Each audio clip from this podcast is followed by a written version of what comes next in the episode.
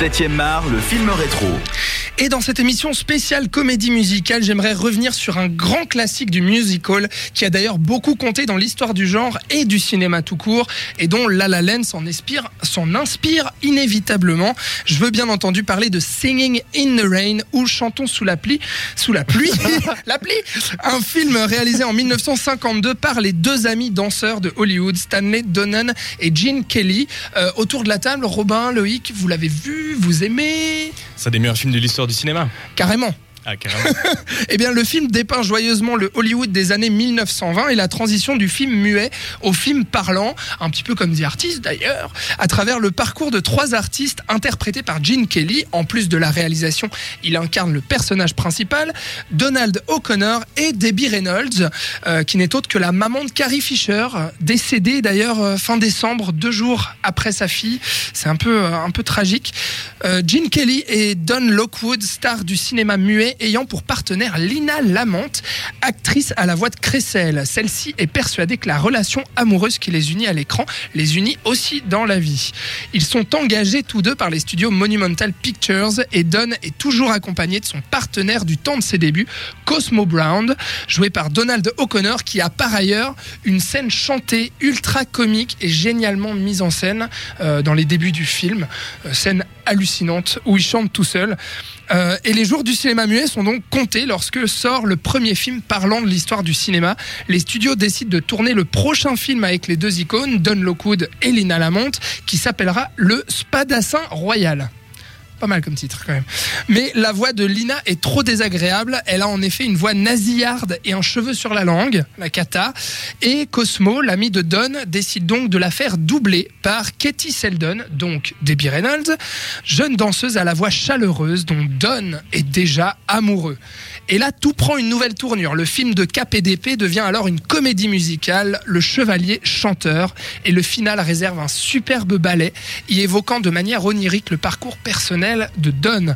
Alors, autant vous dire, tout de suite, j'ai adoré Singing in the Rain. Je l'avais jamais vu. J'ai découvert ça juste avant euh, de voir La La Land, et j'ai trouvé ça fabuleux. D'abord, sa manière de parler du cinéma, d'Hollywood, et de nous faire visiter les coulisses du pays des rêves et les coulisses d'un film, tout simplement. Et bien sûr, sa manière de traiter de la transition du muet au parler avec humour. C'est vrai qu'on se souvient de cette scène comique incroyable où les réalisateurs du film de KPDP se prennent la tête avec la place du micro qui doit aller sur l'actrice et qui n'arrive pas à capter le son correctement parce tout simplement elle bouge la tête. Et surtout, il y a cette scène où le film est montré en avant-première dans une salle hilar. Le film est mal synchronisé avec un son amplifié de tous les bruits de colliers, de souliers, euh, de frappes, j'en passe quoi, plein de, plein de choses. Donc c'est un immense film sur le cinéma premièrement. Et c'est un film habilement écrit. L'enchaînement des scènes est parfait, tout comme le rythme du film. On suit en réalité le discours de Don Lockwood sur les marches d'un palais. Au tout début, en fait, c'est là qu'on le trouve. Le, temps présent est là. Euh, Don qui regarde la caméra et qui fait son discours justement pour raconter son histoire petit à petit euh, du film muet au film euh, parlant justement à coup de flashback.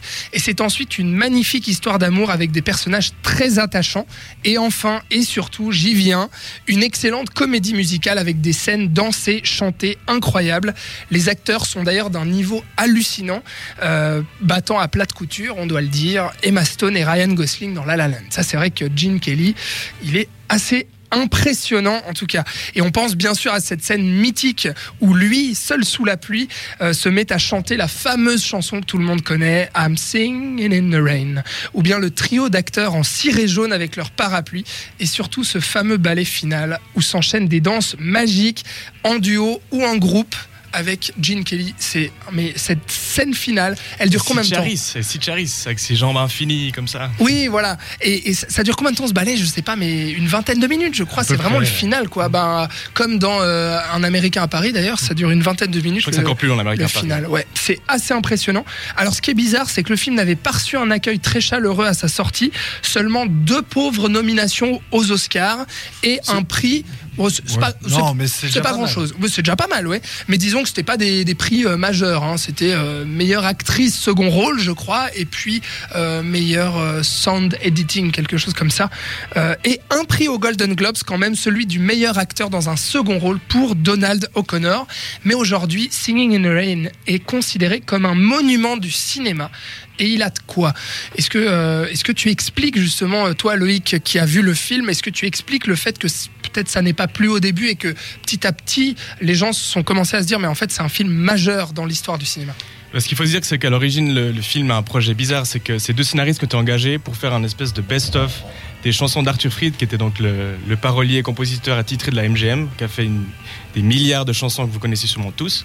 Et le, le mandat de ces deux scénaristes était donc de rassembler, de faire un patchwork de chansons qu'il a eu fait par le passé et d'en faire un film, ce qui a donné Singing in the Rain. Donc il n'y a aucune chanson en fait, qui a été faite pour le film, c'est que des collages en fait ici et là.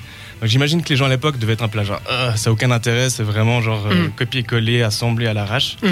Et qu'avec le temps, aussi les gens ne savent pas ou ont oublié que c'était un, un film qui est, qui est né de ça, où tu prends un petit peu de recul et puis tu regardes le film pour ce qu'il est, et puis avec le discours qu'il a sur le- la transition au parlant, qui est certes un petit peu exagéré, enfin, Ouais. c'est basé sur des faits réels C'est évidemment. très drôle.